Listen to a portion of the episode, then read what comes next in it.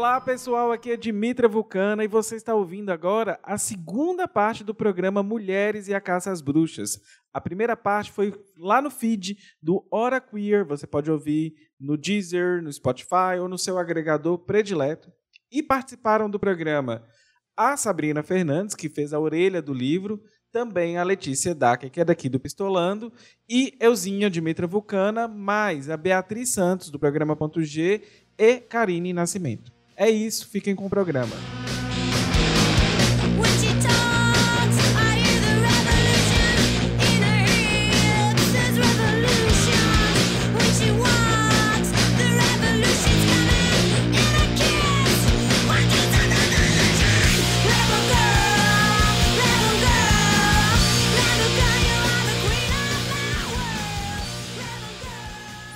Sabrina, é, eu queria puxar um gancho dessa questão que você falou da questão disciplinar. Porque eu acho que tem uma dimensão da disciplina que tem a ver justamente com o que você falou no início, das curandeiras, que é de retirar a autoridade dessas mulheres em relação a questões de saúde, né? Então, quando você demoniza e vilaniza essa personagem, você tira essa autoridade que ela tinha anteriormente é, para resolver questões de saúde, né? E de manutenção da vida naquela comunidade, né? Então, e, e, isso é uma forma de disciplinar, né? Porque aí quem tem a autoridade é o Estado ou a igreja. É, então você, você é, marginaliza determinado conhecimento. E aí eu acho que isso tem um, uma coisa também de. Tem uma história aí que a gente podia contar um pouco, que é de como quando a gente tira essa autoridade, a gente também está disciplinando e dizendo assim, ó, é assim que tem que ser vivido. A gente dá autoridade para o Estado ou para a igreja naquela época dizer como as pessoas devem viver e o que deve ser tratado e como.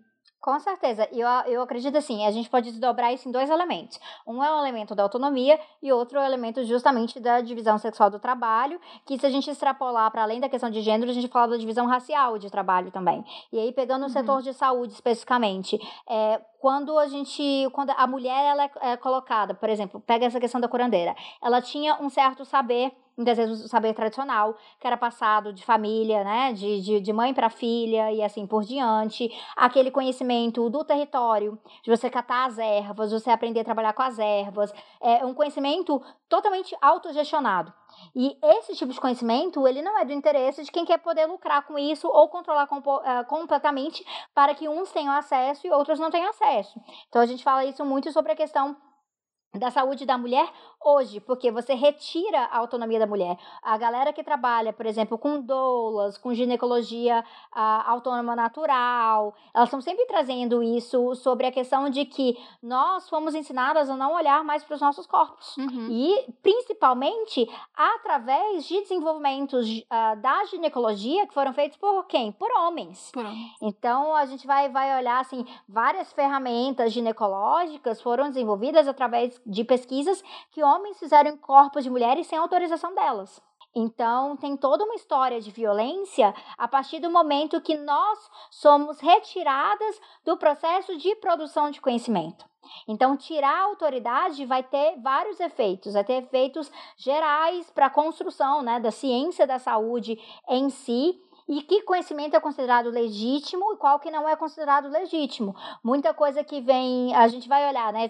Tem um remédio que tem o mesmo princípio ativo que um chá, mas qual que é considerado mais legítimo pela sociedade? E qual que é considerado aquele que você lembra da sua avó? É o chá. Então, aquele que não é considerado legítimo, que parece que é, que é só, só uma coisinha que a sua avó fazia, é geralmente aquele que é aquele conhecimento que foi passado de geração para geração. Então, você perde autonomia. E aí você vai olhar para como isso se aplica à questão do trabalho em si. Olha para um hospital quais que são os trabalhos que são feitos por mulheres e quais que são majoritariamente feitos por homens. Homens costumam estar em maior cargos de chefia, uh, homens brancos, e aí depois. Em geral, os médicos, né? Sim, e as mulheres, médicos, as enfermeiras. diretores, administração.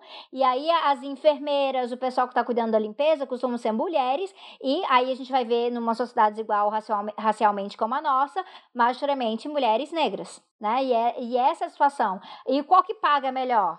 o médico vai receber muito melhor do que a galera da enfermagem da e até as especialidades mesmo. Você tem especialidades que são de mulher, entre aspas, né? É. E outras que são de homem. Dermatologia. Dermato, oftalmo, é coisa de mulher. Pediatria, é coisa de mulher, né? Não sei que seja um pediatra que se destaque muito. Agora, ortopedia, é, ortopedia a gente só conhece homem. Tem que ser homem. É, isso aí, isso é coisa de homem. Ortopedia, ortopedia, que você tem que entrar com furadeira Bosch na, na sala operatória, literalmente furadeira Bosch, enrolada num plástico, é coisa de homem, ficar lá dando martelada no osso. É, aquela coisa assim, ah, isso aqui é uma profissão mais machona. Essa aqui é uma, é, essa aqui é uma profissão que pede aquela sensibilidade da mulher, o cuidado da mulher. Sim, total. Não, acho que essa questão da enfermagem, inclusive, tem, tem origem nesse mito do cuidado, né? Porque nessa coisa da divisão sexual do trabalho, toda a tarefa que tem a ver com cuidado, cuidado com as crianças, sim. o cuidado com os idosos.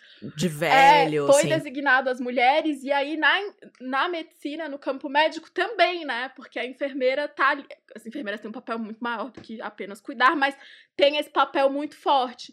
Então, acho que já, já tem essa relação aí, né?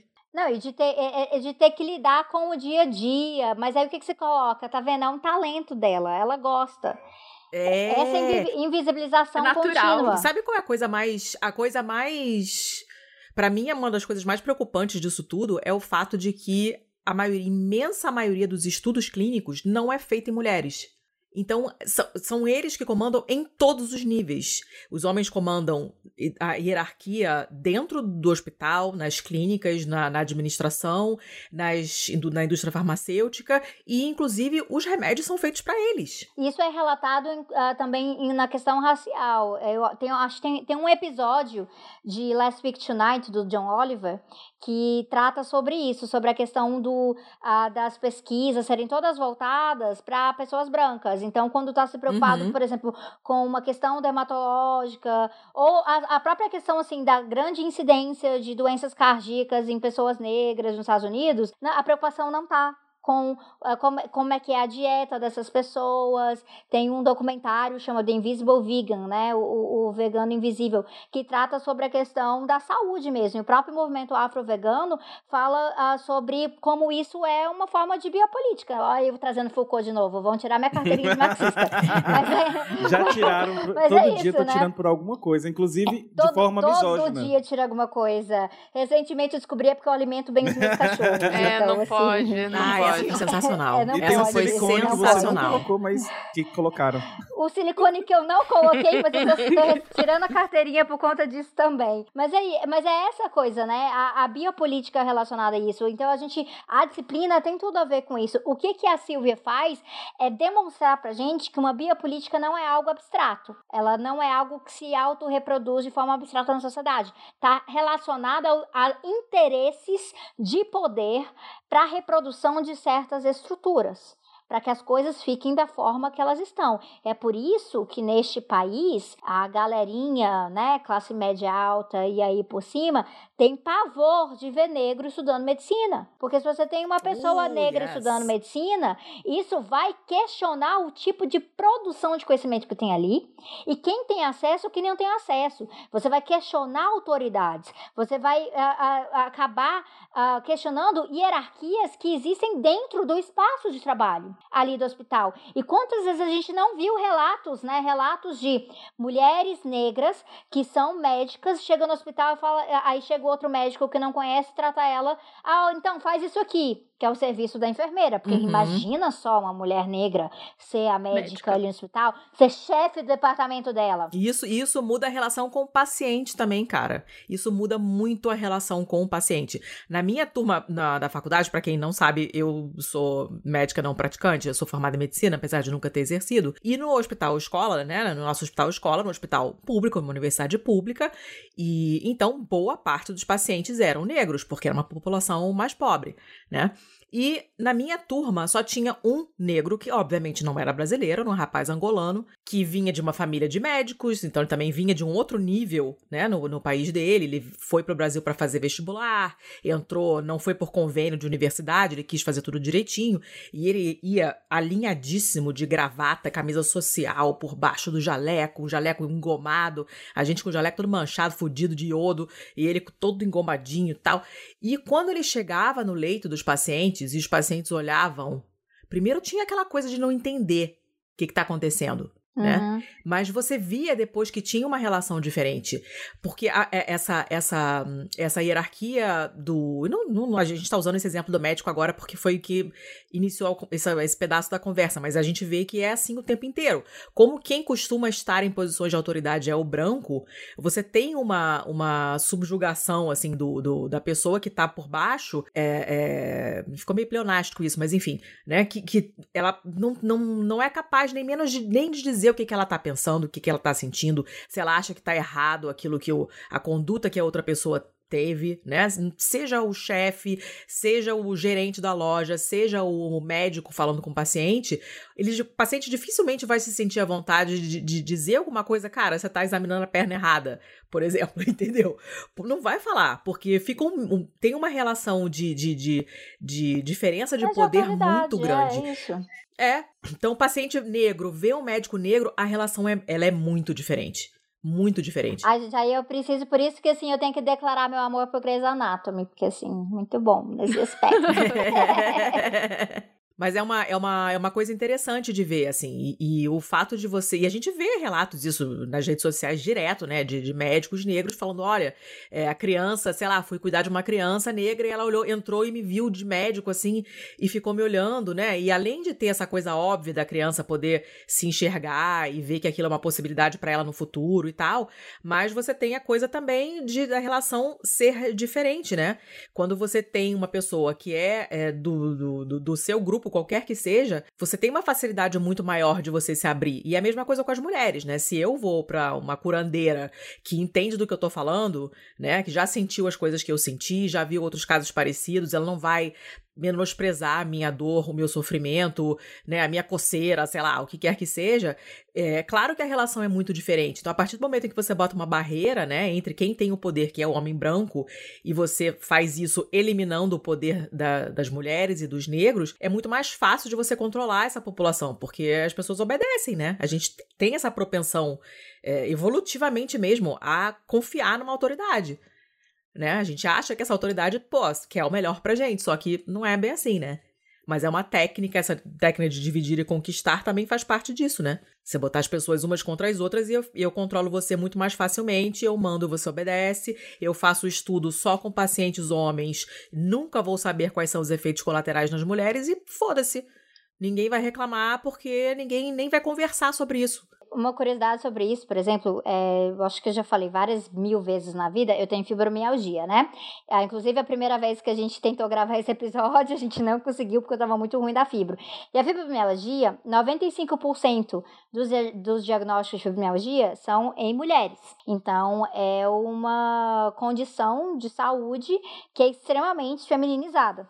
E aí tem todo um debate uh, dentro né, da, da bioética sobre o tanto que o tratamento de fibromialgia é extremamente defasado e é difícil de conseguir o, o próprio diagnóstico porque justamente afeta mais mulheres. Então não é um grande interesse. Imagina se fosse algo que cometesse 95% dos homens.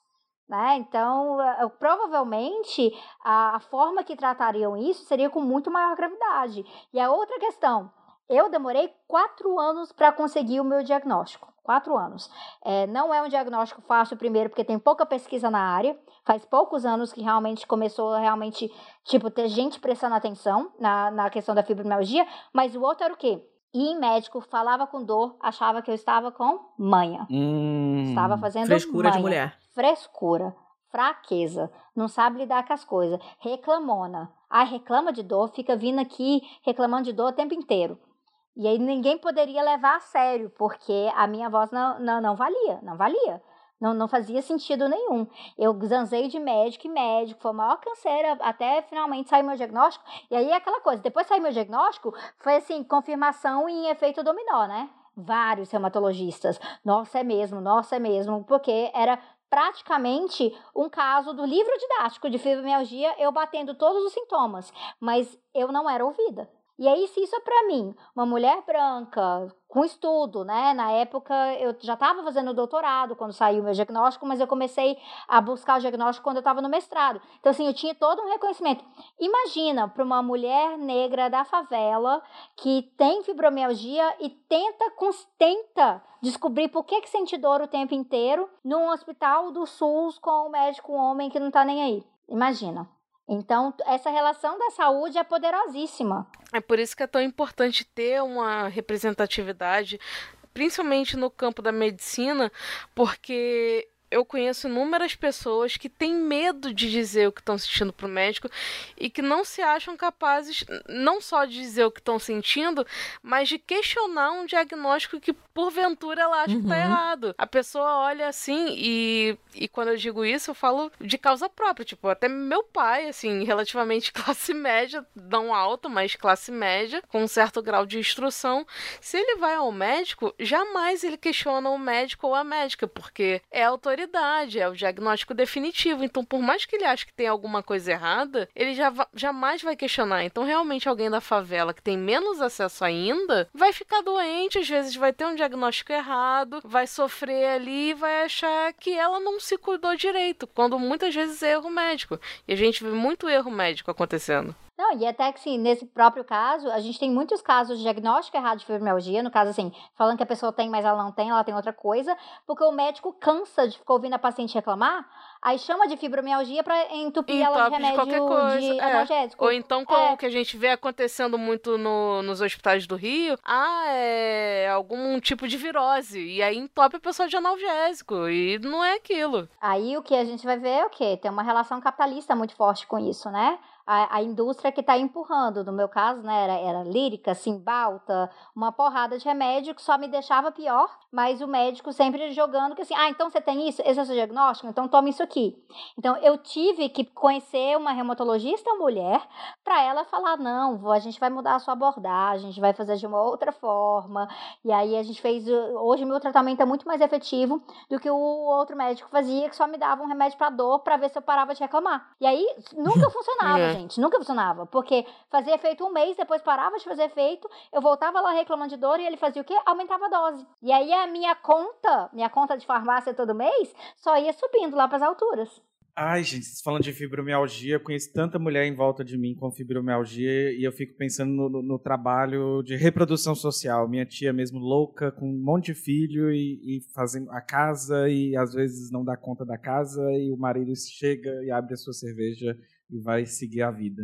Enfim, eu acho que a gente... É muito foda. É muito foda. É, a gente está caminhando aqui para. Acho que talvez a gente esteja aqui com mais ou menos uns 59 minutos de gravação. Aí eu, eu acho que a gente já pode caminhar para as questões do feminismo marxista na atualidade, tendo em vista acontecimentos pelo mundo, América Latina, África e também Índia. O que, que vocês acham? Eu queria puxar. Não, eu queria puxar o outro ponto. Mas que vai ter tudo a ver, eu prometo. É mesmo, ah, tinha é? outro ponto, é ah, é verdade. Tinha outro ponto. Não, meu outro ponto é porque eu acho que até, até agora a gente falou muito de questões de disciplina, de controle do comportamento, de moldar certos estereótipos. Eu acho que pra gente partir para os próximos pontos da pauta, tem uma coisa muito importante que a gente ainda não falou, que é a dimensão econômica da caça às bruxas, né? E do cerceamento e da privatização de terras, né?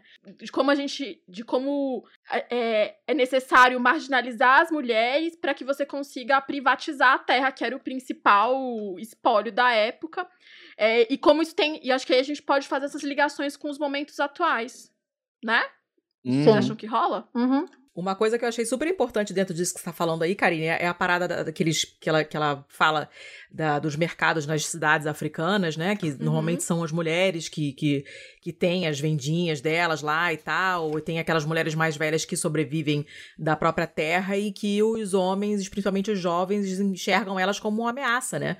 Porque eles acham que eles têm direito a, a, a isso e aquilo, aquela coisa do entitlement do homem, né? E, e como se elas estivessem roubando o que é deles, né? E você tá falando às vezes de mulheres que moram, moram sozinhas, são viúvas, os filhos já se mudaram, já foram embora, e elas sobrevivem mesmo daquele pedacinho de terra e, e os caras passam e ficam ali botando o oi gordo em cima, querendo roubar, né, dela e tal, e é um negócio é, que eu não tinha pensado assim, né? E outra coisa também é a relação com os animais também, que eu achei muito interessante. E como essa imagem das mulheres mais velhas contribui até hoje para a imagem da bruxa idosa, bem velha, né? Isso.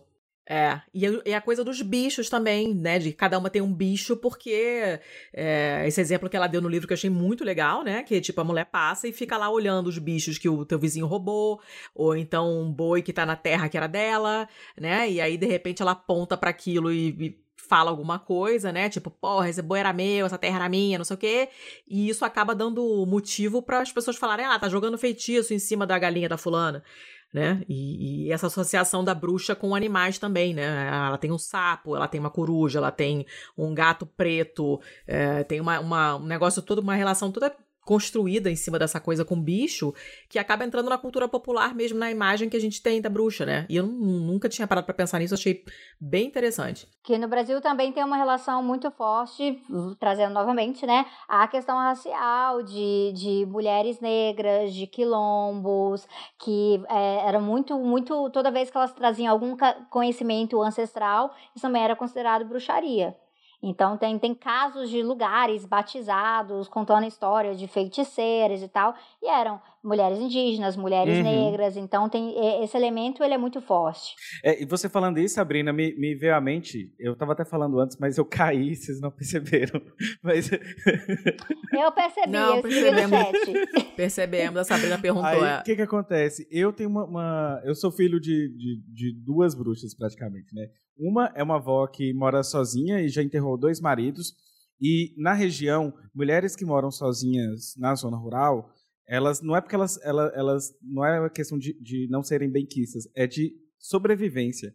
Eles têm, assim, é tão perigoso, é tão perigoso, assim, são, e são pessoas lá da, da zona rural mesmo, no sentido de, de entrar na casa de uma senhorinha, estuprar e matar a pessoa. É, é nesse nível o, o, o, a parada. E outra questão que Sabrina falou da questão racial é a minha avó, que era a mãe de santo e minha avó era a bruxa do bairro, né? Então, é, isso aqui no Brasil ainda está intimamente ligado com as questões raciais, de religião de matriz africana também. Então, esse debate ele pode ser derivado e estendido. Enfim, Karine, você o meu ponto é sobre a dimensão econômica Sim. da caça às bruxas, Sim. né? Sobre o cerceamento e a privatização da terra. Ah, tá. É, é pra falar agora? tá, calma aí que eu tô vendo.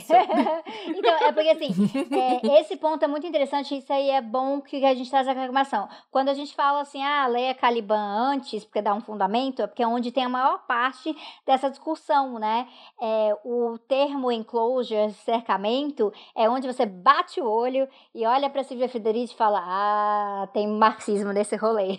porque ela realmente está falando dessa transformação de coisas em propriedade privada, espaços comuns que eram muito importantes para as mulheres, para a sua atuação, por exemplo, com essa questão assim de você estar tá livre no campo, andar com as crianças, poder conhecer outros espaços, direito de ir e vir, atravessar um vilarejo para o outro, buscar ervas, plantação e tudo mais, a partir do momento que você vai isolando as mulheres no espaço privado, aquele espaço uh, considerado comum anteriormente, ele passa a ser passível de uma privatização, de um cercamento. E no decorrer da história, quando a Silvia trata disso, o Marx trata em alguns outros elementos também, isso vai ocorrer literalmente, ir lá e cercar um espaço e ele acaba sendo apropriado, isso vai gerar todo um valor e também vai alterar a dinâmica de poder dentro daquela comunidade.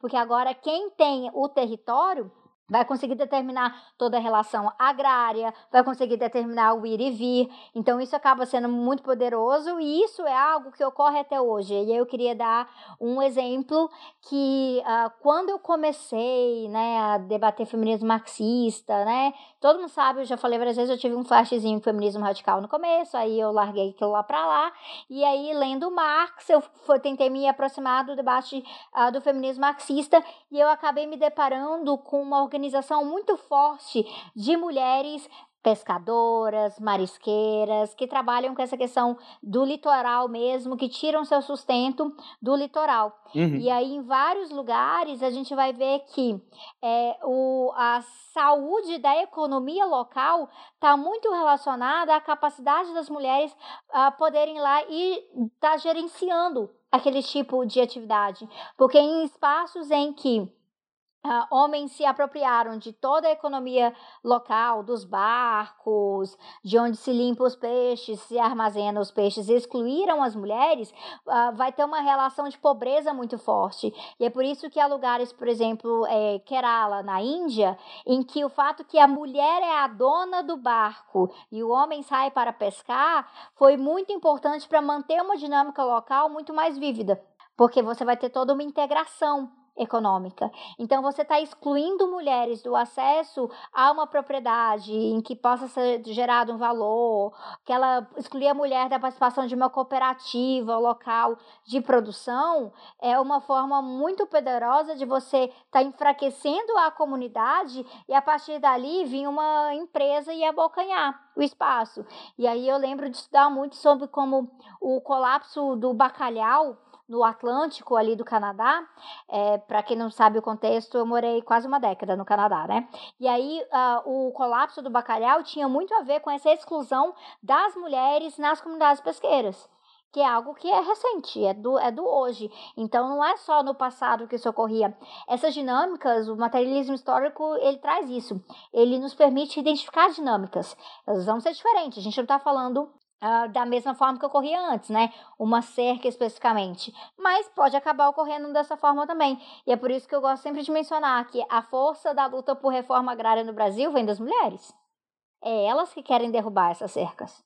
Ligando essa frase da, da Sabrina, só para a, a, gente amarrar o papel do feminismo marxista, se bem que é porque Sabrina foi lá no Canadá e eu, eu, eu acho que não sei, a gente a gente querendo amarrar. Eu tô querendo amarrar aqui com essa questão do, do papel do feminismo marxista e a gente fechar é, com o caso Marielle, assim, porque eu acho que está tudo meio que conectado, só que eu, eu, eu, eu não sei se eu estou fazendo. Não sei se eu vou saber fazer o fio correto. Alguma de vocês aí tá com o tic-tac bem acionado? Ela, é porque foi. A Brenda tocou nesse assunto, né? Quando você fala que são as mulheres que vão fazer a reforma agrária, são as mulheres, são os movimentos de mulheres e tal. A Marielle assustava, ela era um perigo Exatamente por causa disso, porque ela era uma mulher negra, ela era toda errada, né? LGBT e da comunidade, toda errada. Ela não era para ela estar tá ali. Ela tava, ela tinha uma, uma capacidade de, de, de fomentar coisas ali, de jogar um fermento, uma lenha na fogueira e ativar uma quantidade de gente é, que normalmente não, não, não, não, não sabe o que está acontecendo, não acompanha a política, é despolitizada mesmo. Ela tinha essa capacidade muito grande, exatamente por causa daquilo que a gente estava falando ontem, é, antes, ontem, lá, ontem também, né? Porque que já é uma hora da manhã, já nem sei mais em que dia que eu tô. É, é de puxar pessoas, inclusive pelo lance da representatividade. A partir do momento em que você vê uma mulher negra, LGBT, é, né, que veio da comunidade, metida na política, botando o dedo na cara daquele bando de imbecil que tá lá falando merda, né, e, e criando um monte de projeto interessante para tirar a gente da, da, da, da miséria, você começa a pensar, poxa, de repente, se todo mundo se juntar, a gente consegue, né? Vai, essa mulher conseguiu. Por que, que eu não posso também? Vamos, de repente, todo mundo junto, fazendo o que ela fez, a gente consegue. Então ela era muito perigosa. Então tem muito a ver isso com o que a Sabrina tá falando, né? A Marielle era uma pessoa perigosa, é por isso que ela morreu. E não à toa ela se torna uma bruxa também, porque se ela tá movimentando Sim, tudo isso, a gente tem que fazer uma campanha maciça de, mesmo com ela morta, enterrar junto a reputação dela, que é o que acontece até uhum, hoje. Uhum. Quando a gente vê muita gente falando que, ah, esse assunto já deu e tal, Marielle só enche o saco. Por que, que tem essa campanha Sim, se ela era tão insignificante senhora. quanto tentam dizer? Por que, que vocês fazem tanto esforço para acabar com a reputação dela até hoje, né? Uhum. Isso, isso dentre as coisas, é, isso dentre as coisas mais leves, né? A Aniele estava até falando lá, ela tá, com, com frequência a Aniele tem que falar isso, né? Não deixam a memória da minha irmã uhum. em paz. Não deixam. Uhum. E não deixam por quê? Essa, essa é a grande questão. Para relacionar uma coisa aqui para a gente ver. No, quando a gente, no feminismo marxista, quando a gente fala da situação das mulheres, da desigualdade, do patriarcado em si, a gente tem uma perspectiva que uh, todas essas relações culturais, como as pessoas identificam esses valores, são resultados de, da distribuição de interesses materiais em relação a algo. O que, que isso quer dizer? Que pegando o caso da caça às bruxas especificamente, uh, não havia uma caça às bruxas porque homens tinham medo de mulheres. Uh, havia uma caça às bruxas porque era importante que homens tivessem medo de mulheres, porque mulheres estavam mexendo as estruturas da sociedade. Então, isso gerava uma ameaça material. E aí, como é que você se livra de uma ameaça material? Você tem que trabalhar com estrutura e superestrutura. Então, isso aqui é, é feminismo marxista introdução, né? Você tem que trabalhar com, com estrutura e, e, infraestrutura. O que, que é uma estrutura? Cercamento, que a gente mencionou. O que, que é uma superestrutura? Gerar um medo das mulheres, ou uh, tratá-las como uh, desprezíveis. Uh, ou, totalmente descartáveis objetos. Então, o machismo, ele é um resultado desse jogo de interesses que os homens conseguiram historicamente tratar para dentro do seu grupo de uma forma chauvinista. Então não é uma situação de que assim, ai, homens não prestam e nascem odiando mulheres. Não, homens são ensinados a odiar mulheres porque este ensinamento cumpre uma função de legitimação e reprodução de diversas violências que ajudam a manter a estrutura patriarcal da forma que está, que beneficiando majoritariamente um grupo específico de pessoas na sociedade humana de homens cis. É isso. Então é meio que ao contrário de que outros feminismos, né? O feminismo liberal vai falar que é um problema de oportunidade. O feminismo radical frequentemente vai aprontar o maior problema como esse ódio, como uma, realmente uma guerra dos sexos, homens contra mulheres. Enquanto o feminismo marxista vai procurar qual que é a raiz desse tipo de relação que existe hoje. Então, quando se olha para a questão é, do, do machismo que existe na nossa sociedade, não é porque a nossa sociedade é machista. Ah, então ocorreu esse machismo aqui porque a nossa sociedade é machista. Isso é, dentro do, uma, é, do, do, do jeito que a gente explicaria academicamente, isso é uma tautologia, né? É, isso é azul porque é azul. Então, não explica muita coisa. E a gente precisa ir à raiz. E aí a gente vai olhar que todas essas uh, questões, quando tentam, por exemplo, acabar com a imagem da Marielle, não é só porque tinham um interesse em assassiná-la e tirá-la do páreo, mas porque a partir do momento que outras mulheres que se identificam com ela se levantam e uh, uh, tratam ela como referência nisso, essas outras mulheres seguem ameaçando mexer nas estruturas da sociedade. Então é importante mostrar, uh, na perspectiva deles, uh, que Marielle não valia nada e tudo isso que a gente está falando aqui pode ser jogado contra você também, ó, que está indo na marcha no dia tal.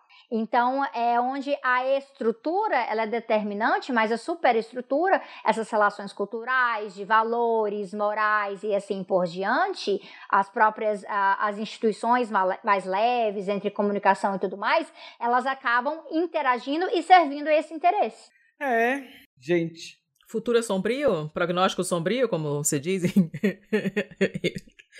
tá feia a coisa?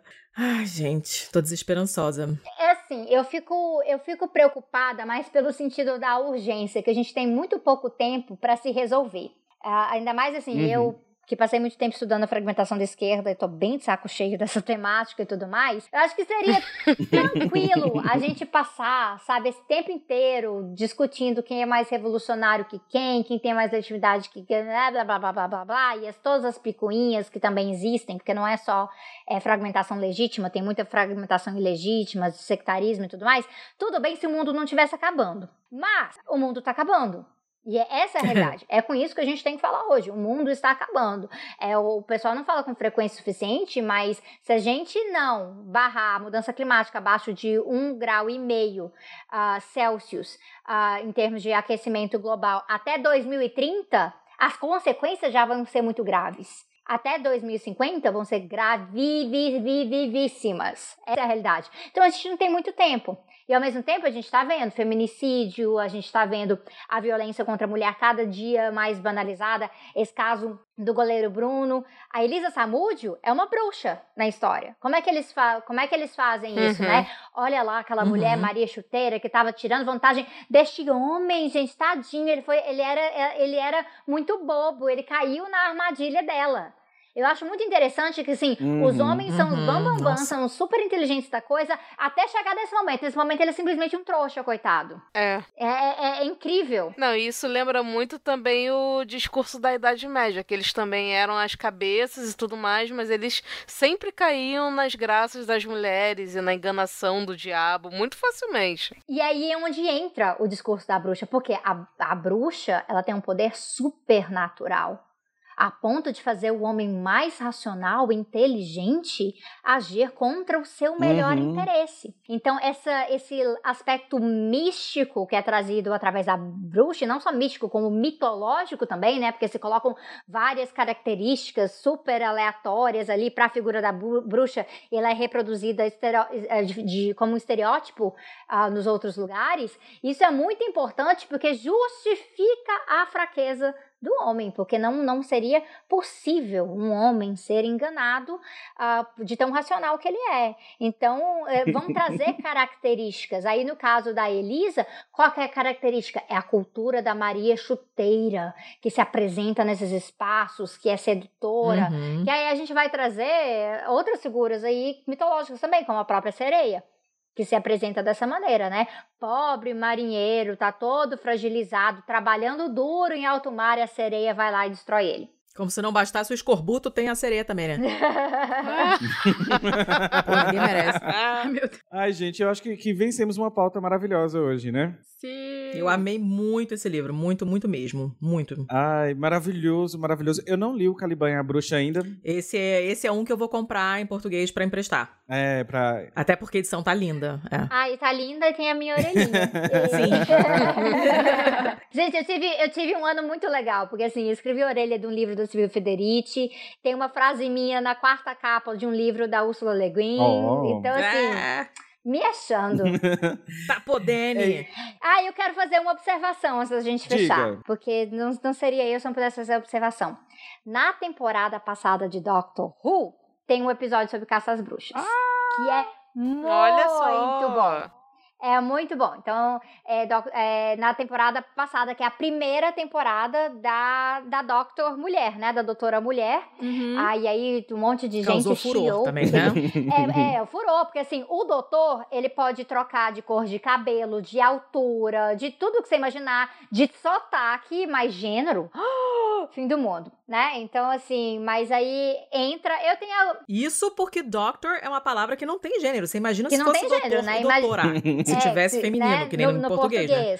Mas assim, tem uma coisa assim, eu tenho algumas críticas. Um dia, eu, eu tenho vindo HQ da vida pra falar de Doctor Por Who, porque eu tenho eu algumas sou críticas a essa primeira temporada. Eu sou doutorete. né? Eu, sou, eu tenho umas críticas a essa primeira temporada da doutora no sentido do desenvolvimento de roteiro e tudo mais, mas eles conseguiram tem esse é um episódio muito bom porque é um episódio em que o fato dela ser doutora de- do gênero mulher vai afetar toda a dinâmica, porque eles vão parar no meio da caça às bruxas e ela não vai ser levada a sério. E aí o resto eu não vou contar que é spoiler.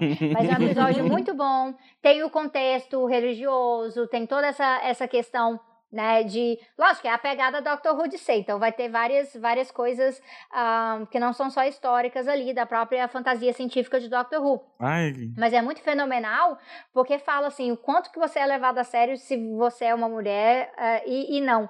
E aí é algo que a gente vai, se- eh, inclusive agora na, na estreia da nova temporada, eles trouxeram isso novamente, de quando ela não, de co- coisas que eram muito fáceis, fáceis pro Doctor, quando o Doctor tinha um gênero homem, Uhum. e aí, quando é o Doctor gênero mulher, as coisas parecem ter vários entraves, porque não levam a sério, ou olham pro, é, pra companion dela, né? a que aí um deles que é o Graham, e acham que ele é o Doctor, porque não é possível que é uma das mulheres. A companion é sempre uma mulher. Sendo que é da- sempre meio que assim, já faz um tempo que eles tentam mudar algum- algumas dessas dinâmicas, né? Então, Doctor já teve companions homens. A gente pode falar do Jack, a gente pode falar do Rory e assim por diante, mas aí eu já tô me empolgando aqui e tudo mais.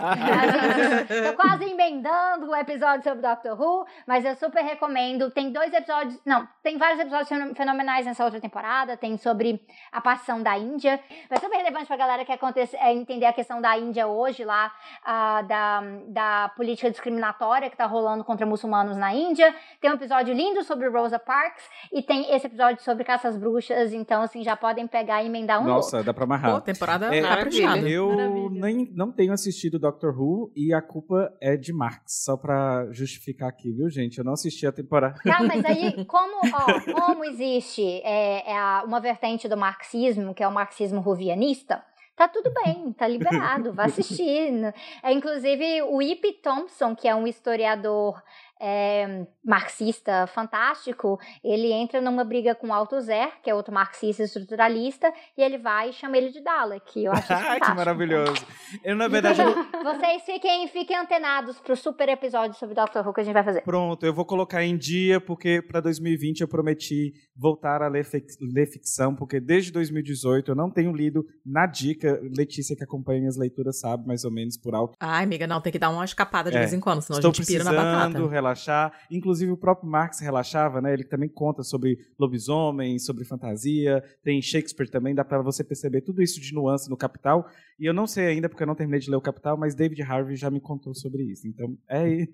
Vamos, vamos finalizar o programa sim. Sabrina, muitíssimo obrigado por, por essa participação aqui. Eu sempre te quis no, no HQ da vida e a gente ia falar de pinkwashing, mas a Sandra e a Júlia vieram, fizeram um trabalho maravilhoso. Fenomenal. Depois eu queria, Nossa, esse episódio é eu queria maravilhoso. conversar com Sabrina sobre veganismo, porque na época eu estava pensando em fazer uma transição. Aí a- hoje eu já conheço vários veganos maravilhosos que a Sabrina apresentou. Vamos gravar um E já, e já está no- a caminho, a dessa, caminho transição, dessa então transição. nem precisa mais. Ainda, é, ainda assim, naquele. naquele é, é, fazendo concessões, mas a gente já começa a perceber que não faz sentido fazer algumas concessões. É, Não, mas já mais mais avançado, tá avançando. tá indo, tá Muito indo. bom. E aí, depois a gente já vai gravar também outros programas sobre veganismo, mas foi ótimo ter pegado essa oportunidade de gravar com mulheres a caça às bruxas. E é isso. E Karine, obrigado pela parceria de sempre. é, Ideias Negras. De e nada, ponto G, a gente fala querido. ponto G, mas esquece de falar de ideias negras, né? É, Karine. Exato, é verdade. Então, gente, vamos fazer o seguinte: vamos pegar, fazer uma rodinha de, de jabás, que aí acho que, que a gente finaliza melhor. Termina. Então, Cada um joga o seu jabá vamos, na vamos mesa. pedir faz truco. Sabrina, que tem mais seguidores que a gente. Faça seu jabá, Sabrina. Provavelmente todo mundo HQ da vida conhece. Gente, mas não é assim que funciona, porque todo mundo pode acabar não conhecendo alguém. E é muito louco, porque eu, eu tô tão assim, sei lá quantos mil podca- podcasts que eu já gravei, que eu perdi o hábito de chegar num podcast e me apresentar. é muito feio isso. É muito Já se feio. sente a né? Eu chego assim, sou de casa, sou de casa, todo mundo já sabe porque me ouviu num outro podcast. Então, é assim, mas assim, é, eu, pra quem não sabe, eu sou, sou socióloga e eu tenho um canal de YouTube chamado Tese 11 e eu participo de um podcast regular, bem irregular, chamado Fogo no Parquinho, com a Débora e com a Gabi também. E aí eu tô em várias redes, YouTube, Twitter, Instagram, gosto muito do Instagram, inclusive. E é isso, e direto eu tô aí participando das coisas também. Então tem episódio meu no Pistolando também, que é Sim. muito massa. Sobre essa área, eu sou ecossocialista, então a gente entra bastante nisso aí. É, e aí o Thiago, que é o meu marido, também já apareceu no Pistolando. Sim. Então, assim, eu tô sabendo que o Pistolando tá fazendo um bingo, né, com os meus A familiares. Débora também tá. É, é, tá, tá. O negócio tá, O, tá bom. o Tiago é o roteirista de alguns HQs da vida sobre a América Latina, com a voz de Letícia Dacker. então, Ó, já vou emendar aqui é um logo. sinal do universo. Vamos emendar então, Tá né? vendo? Letícia é pacamanca em todas as redes, mais fácil de achar. E é pistolando. Paca porque é mamífero, manca porque ela manca mesmo. E pistolando pode no Twitter e no Insta. Eu não gosto do Insta, mas a gente tá lá também. Então, a gente tem bastante. Não, realmente eu não gosto nada do Insta. Mas a gente recebe bastante contato por lá. E toda vez que Pô, alguém. a galera do Insta é tão menos raivosa. É, pois é, mas eu acho ele chato. Eu não, não, não- meu problema não é com as pessoas, não, é com o aplicativo mesmo, Ah, que eu acho ele plataforma. muito. É, eu acho que eu tô muito velha pra aprender essas coisas novas. Mas todas as vezes Não que alguém falar com a gente lá no Insta vai falar comigo, porque o Thiago, que é o meu colega do Pistolando, não tem Insta, então quem pilota lá sou eu. Ah, e é isso, Pistolando. É, Karine tem duas arrobas diferentes que eu já falei, padroniza. Karine Nasce Karine Underline Nasce. Ah, é, eu tô devendo isso. Não, mas fica, vamos ficar só com a do Twitter, porque eu sou uma tragédia no Instagram. Eu, na verdade, eu sou uma tragédia em todas as redes sociais. Não me sigam porque eu sou péssima. É, mas sigam. eu, sou, eu não sou essa pessoa das redes sociais, assim, que conversa com as pessoas, tá lá falando várias coisas. Eu não sou, eu tô só, entendeu? Observando. Mas. Você tem, uma- você tem vida, enfim, você tem vida. Ao contrário É. de certas pessoas, tipo eu, que mora na internet. Tô fazendo outras coisas. Eu não sou uma. Eu sou muito legal pessoalmente. Pelas redes sociais eu sou, eu sou um pouco relapsa. É, mas sigam o arroba Ideias Negras e o arroba programa.g. É, são essas as arrobas em todas as nossas redes sociais para acompanhar o nosso conteúdo. Show!